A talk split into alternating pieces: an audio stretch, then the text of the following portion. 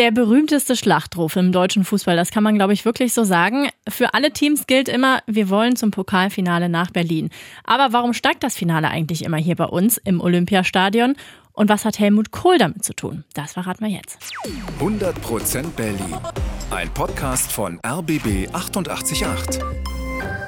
Hallo, wir sind die Trainer Tim Koschwitz und was Trainer würdest du schon richtig sagen. Naja, du oder nicht? Oh, doch, das fühlt sich gut an. Meistertrainer Me- Meistertrainer klingt noch besser. und ich bin Spielertrainer vielleicht. Linienrichterin. So. Ja. Bei uns bekommt ihr cooles Berlin Wissen to go und das ist eine Folge vor allem für Nicht-Fußball-Fans, denn versprochen, auch wenn ihr auch ansonsten nicht so die Ahnung habt, mit dem Wissen aus dieser Folge, das kann man wirklich so sagen, könnt ihr eure Fußballfreunde so richtig beeindrucken. Ja, es geht nämlich um die Frage, warum findet das DFB-Pokalfinale eigentlich immer hier in Berlin statt? Hinter der Antwort steckt wirklich eine spannende Geschichte. Es geht um den Kalten Krieg, um Helmut Kohl und um mysteriöse Hinterzimmerdeals. Also springen wir zusammen zurück in die Zeit Anfang der 80er. Westberlin ist eine Inselstadt, ziemlich abgeschnitten vom Rest. So richtig mega große Sportevents gibt es deswegen fast gar nicht. Berlin will aber auch was Cooles haben. Das hat uns Uwe Hammer verraten. Der war damals Präsident vom Berliner Fußballverband. Er spricht immer wieder mit dem DFB, dem Deutschen Fußballbund. Und dann kam irgendwann mal das Pokalendspiel ins Gespräch. Das versickerte dann aber immer wieder. Der DFB entscheidet, wo das Pokalfinale stattfindet und bis 1984 war das jedes Jahr in einer anderen Stadt, mal in Köln, mal in Hannover. Berlin hätte das Finale also gerne gehabt, aber noch sagt der DFB nö. So, und jetzt kommt ein anderes Sportevent ins Spiel. Die Europameisterschaft 1988, die will der DFB ausrichten. Das Turnier soll also in Deutschland steigen. Aber es gibt starke Konkurrenz. Auch England will das Turnier. DFB-Chef ist damals Hermann Neuberger und der weiß, er muss Stimmen für die Wahl sammeln, aber er hat ein Problem und das lautet Berlin. Denn eigentlich wäre unsere Stadt natürlich ein Spielort bei der EM, aber viele Verbände aus Osteuropa wollen nicht in Westberlin spielen. Und zwar aus politischen Gründen. Dummerweise haben die osteuropäischen Verbände aber viele Stimmen bei der Abstimmung. Also was tun? West-Berlin als Spielort rein und dann die Abstimmung vermutlich verlieren oder aber Berlin raus und gewinnen.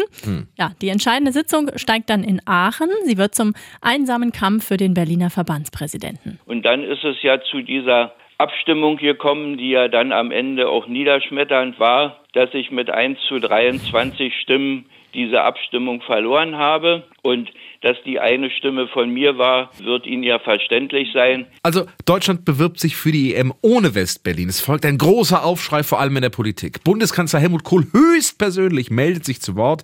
Berlin muss mit dabei sein, fordert er. Er schreibt Briefe an verschiedene Regierungen, alle nach dem Motto, bitte stimmt nicht für uns, wenn Westberlin nicht dabei ist. Ja, aber die Kohlbriefe zeigen keine Wirkung. Im März 1985 bekommt Deutschland den Zuschlag für die EM ohne Berlin. Kohl ist immer noch sauer, aber der Berliner Verband wittert jetzt seine Chance. Es ist so gewesen, dass nach den Entscheidungen ich natürlich auch zu Neuberger und Braun gesagt habe, jetzt ist es aber an der Zeit, dass ihr für Berlin auch was tut. Die erste Entschädigung des DFB an Berlin, ein Turnier mit vier Mannschaften, das zu Recht vergessene Vier-Länder-Turnier. Aber, oh Wunder, für das Jahr 1985 bekommt Berlin auch das ersehnte Pokalfinale.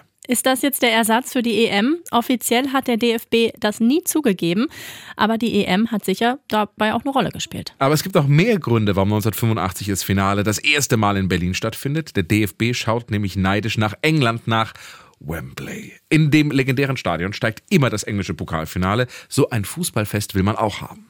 Ja, und außerdem geht es natürlich auch ums Geld. Das Land Berlin schließt damals eine Ausfallbürgschaft ab.